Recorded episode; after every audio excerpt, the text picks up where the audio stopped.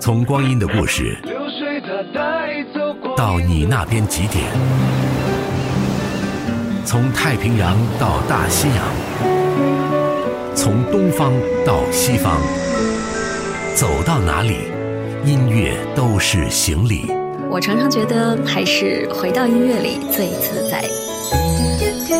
那些人，那些歌，Eleven 制作主持，人在纽约，歌如故。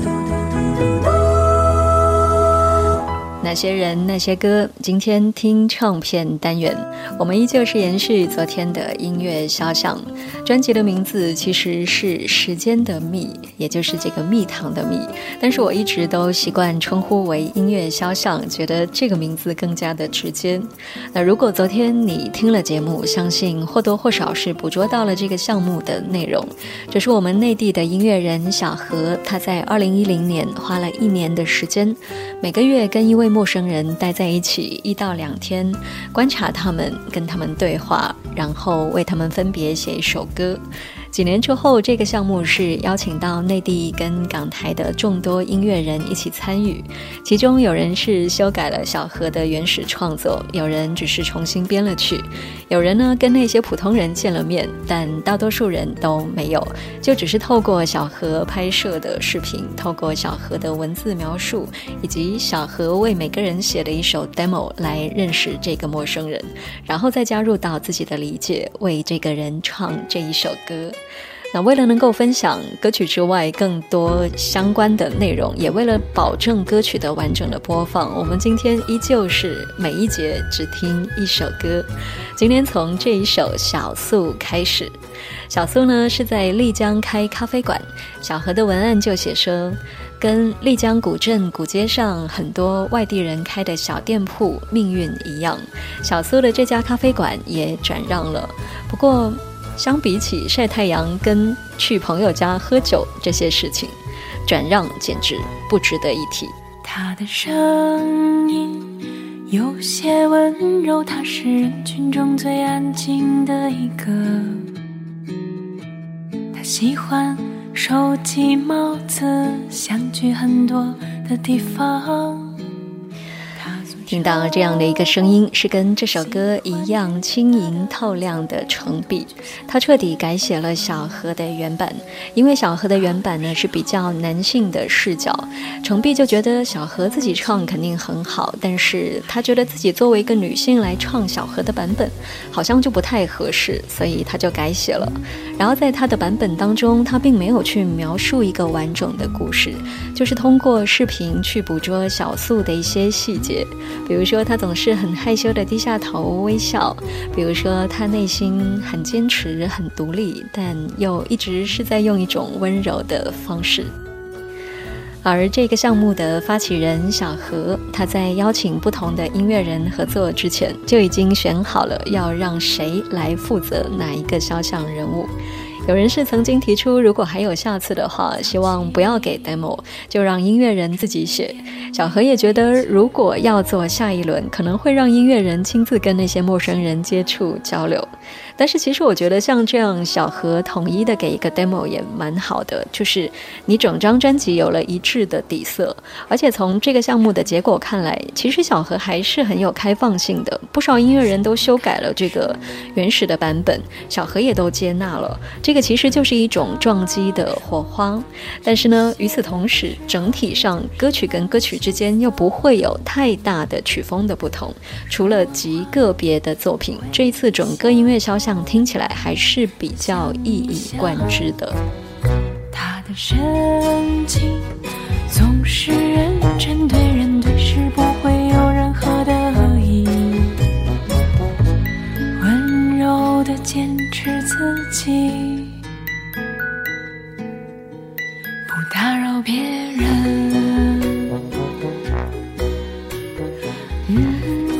这样的一首小素。程璧呢也很坦诚地说，他自己的经历没有那么的多。如果要写那些拥有沉重人生故事的对象，他也担心自己写的不够深厚。所以像小素这样比较年轻，才刚刚开始感受人生的女孩子，程璧觉得是最适合自己参与的一个音乐肖像。小苏感觉就像是大家说的这个文艺女青年，虽然这个词现在已经被加上了很多负面的符号，因为呢，他们这样的一个群体好像是缺乏生存的能力，不符合现代社会的普遍的需求。但是其实，所谓的文艺，我想应该只是不那么现实罢了，不会为了柴米油盐就舍弃掉自己内心的审美，它是一种由内向外的价值观的体现。那又有什么不好呢？他的声音有些温柔，他是人群中最安静的一个。他喜欢收集帽子，想去很多的地方。他坐车不喜欢直达的班次，会中途去想去的地方。高中时候独自出门的旅行，直到如今还是一个谜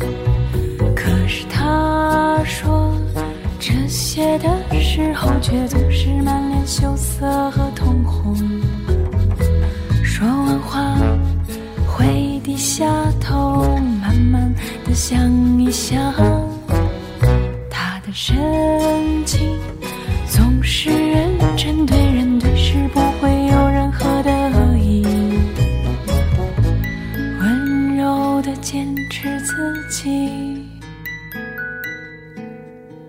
不打扰别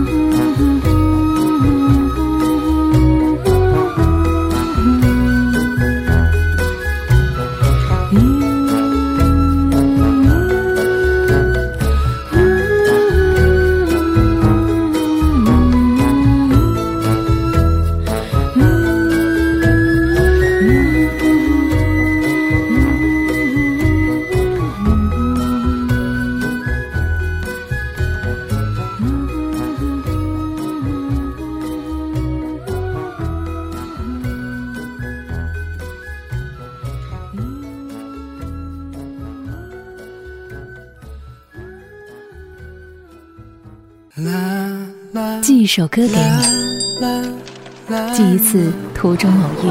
城市晚风穿梭在爱情的渡口，寄一个年少时分不醒的梦。每个人心里的一个梦。寄一片璀璨星光，万里河川。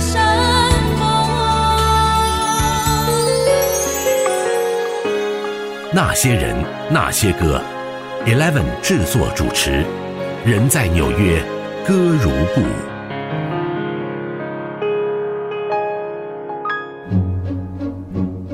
给唱片一个放大镜，将歌词那一页的细枝末节一一分解。那些人，那些歌，听唱片。那些人，那些歌，听唱片。音乐肖像这两天听到的歌曲。这一节要听到的这一首，我非常的喜欢，是关于一位在安徽大王台子村的语文老师，他叫做王刚。王刚在年轻的时候喜欢卡夫卡，喜欢小津安二郎，喜欢摇滚跟文学。他原本想要北漂，甚至希望可以像海明威那样去巴黎漂着。但是他哥哥离家出走了，嫂子也走了，就只留下他们的一个孩子。家里面没有壮年的劳动力了，爸爸妈妈就让他回家当老师。终于，这一位王刚，他是决定要顺从这样的命运。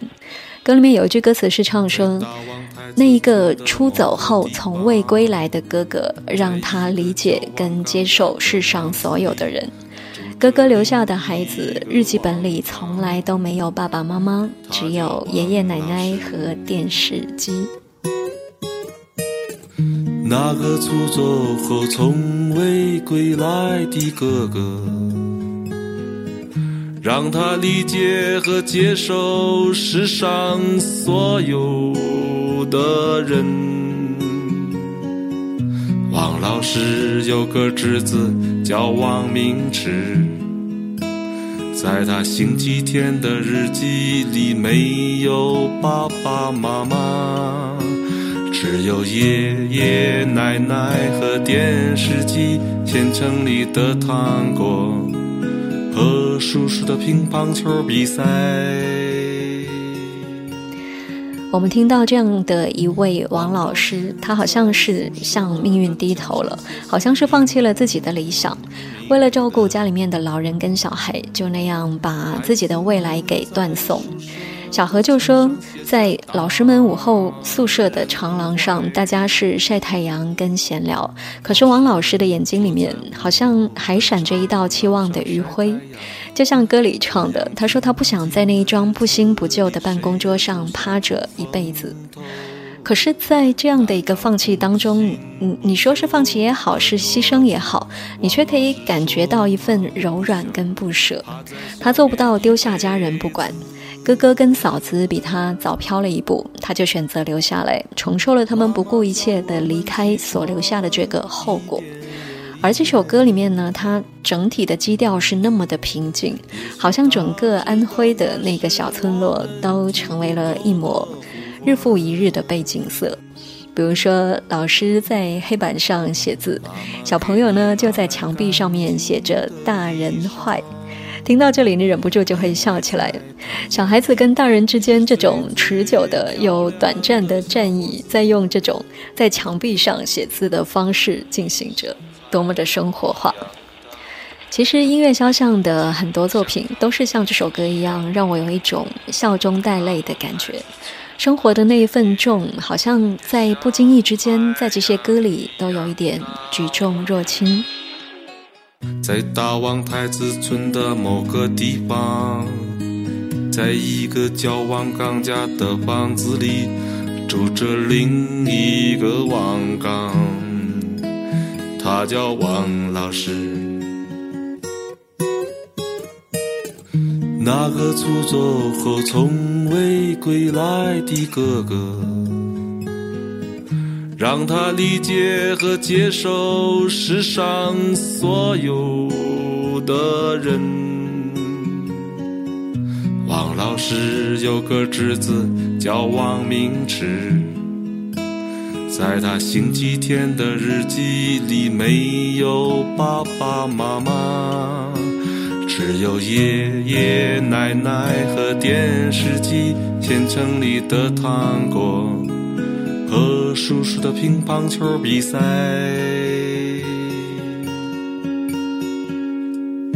王老师在宿舍的墙上写下明明的，孩子们在宿舍的墙上写下大人坏。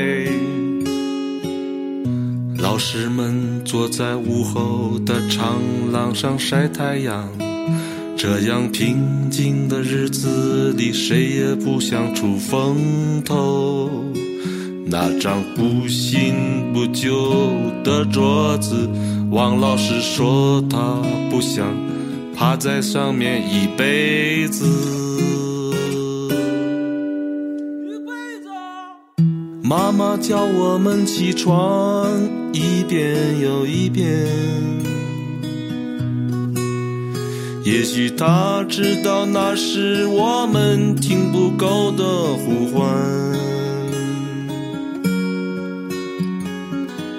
妈妈给你拿来干净的衣裳，因为在她眼里你是最最漂亮的小伙子。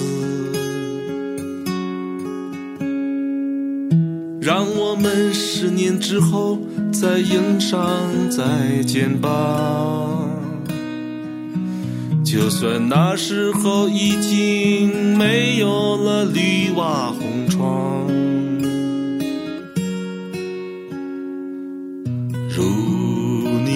我说，只要我们还活着，让我们一起长谈那十年沉梦。带上名纸，带上你的好姑娘，记下这一天，二零二零年一月二十七。上名纸，带上你的好姑娘，记下这一天。二零二零年一月二十七，巴黎像海洋一样大，北京像海洋一样大，大望太子村的田野也像海洋一样大，巴黎像海洋一样大。北京像海洋一样大，大望太子村的田野也像海洋一样大。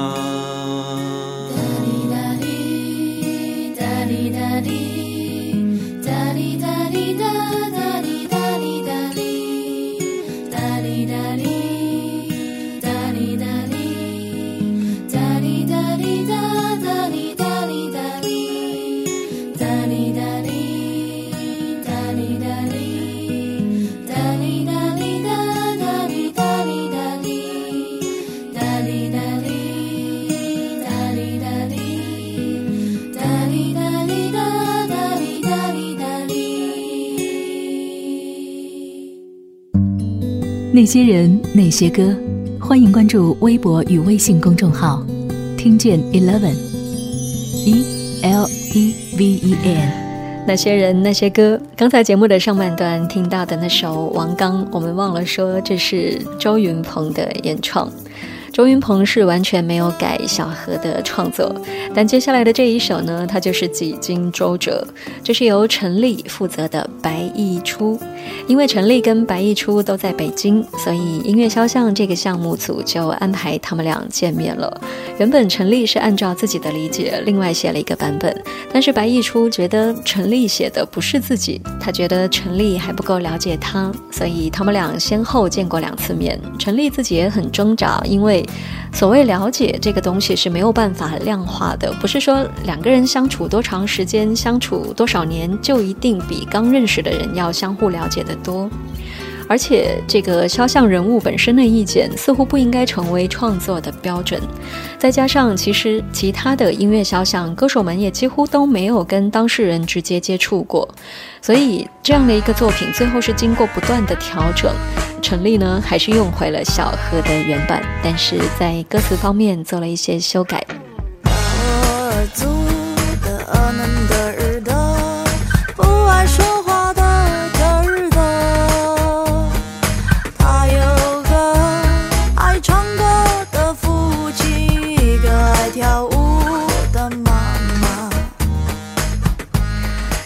就像刚刚歌里唱的，这位白翼初，她是一位达斡尔族的女孩，她叫做厄嫩德日德。白翼初可能是她汉语的名字。那么，既然说到这位白逸初，我们就顺便来说一说音乐肖像是怎么甄选的。当时呢，是请大家在网络上报名，那么白逸初就是其中的一位。他写了自己的一个像是履历表这样的东西报名。不知道小何他总共收到的报名有多少人呢？总之，最后是选定了十二位。那其中对于白逸初，原本小何呢是比较直接的写到了他的一些真实的情况，写到他的家庭等等。但是陈丽就觉得不应该说的这么明确，所以他就删掉了太过直白的内容，改成比较的抽象或者说是比较隐喻的创作。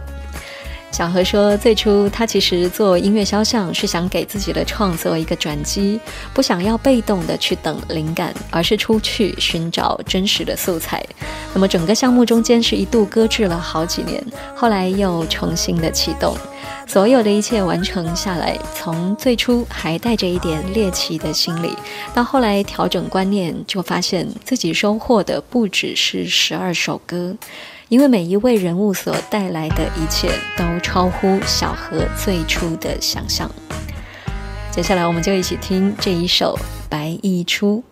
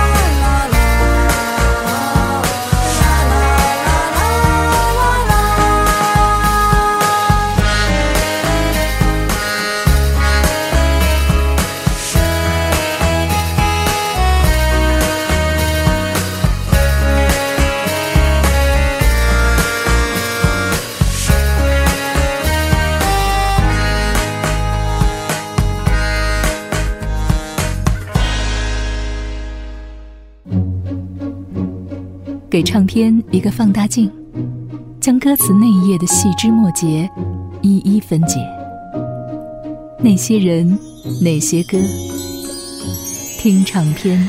那些人，那些歌，这两天的听唱片单元，我们说了太多太多的话，我感觉把我一个星期节目的话的这个语言量都说掉了。我们听到的这个音乐肖像，一共有十二首歌，关于十二位普通人真实的故事。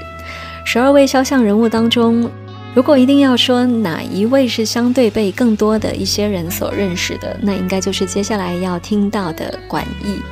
管理的管，艺术的艺，他是艺术收藏家，现在已经五十多岁了。两千零一年在北京宋庄创建了一个管艺当代艺术文献馆，那后来也在艺术收藏的领域获得一定的声誉。负责这首歌的是老狼，老狼可以算是管艺的同龄人，他只比他小两岁，所以管艺身上的那一种经历过不同时代的转折，经历过曾经的理想跟激情，到后来都幻化为平淡的生活。老狼自己也是深有同感。小何说，管音是有着八十年代的乌托邦情节，所以歌里面就有几句是唱到：什么是浪漫英雄主义？什么是完美理想主义？什么是乌托邦？什么是自由？什么浪漫英雄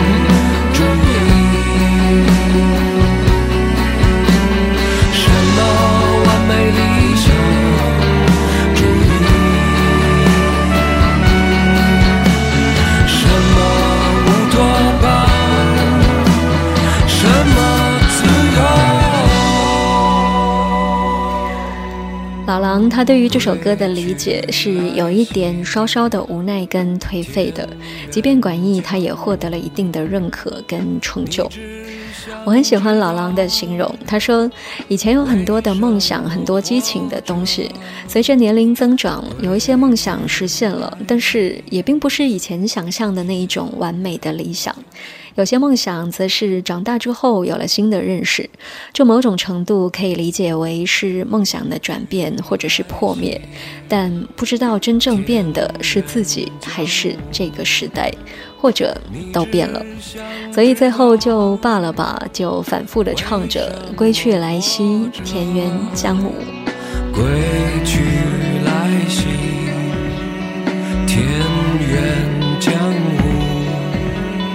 哪里才是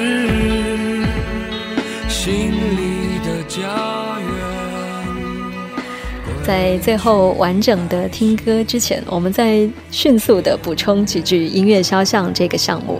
小何是打算下一次如果再做的话，除了要让歌手跟当事人直接的接触，也希望是类似于比如说内地的歌手到台湾地区去写当地的陌生人、普通人，那反过来台湾地区的歌手则来内地写。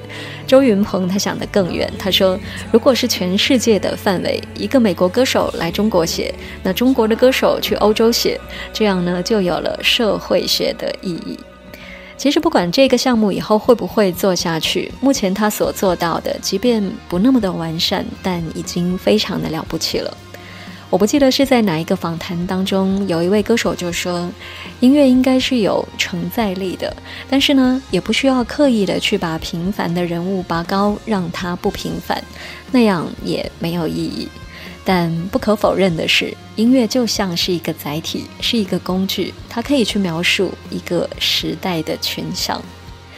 希望你喜欢这两天的分享，谢谢你忍受我所有两天全部的分享跟唠叨。节目录音过后会上传到网上，也欢迎你通过微信公众号重温，搜索“听见 Eleven” 就可以找到我了。最后，我们就听到这首《管义》，那些人那些歌，我们明天再见喽，拜拜。沙滩上的一只狗，被一个遥控玩具挑逗的绝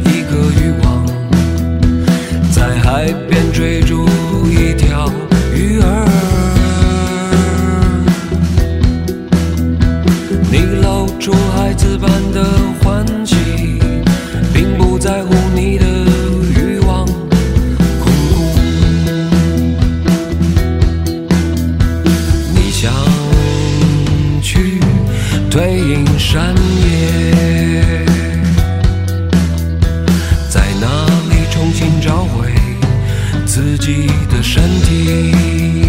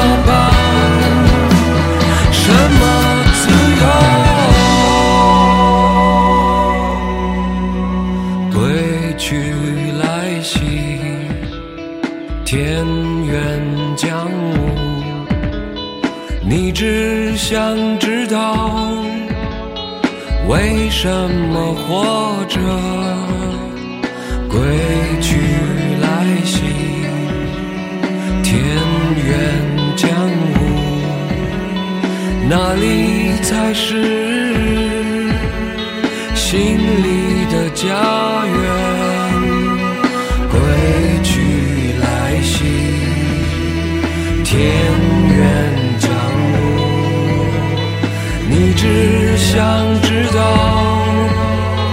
为什么活着。归去来兮，天远江湖。哪里？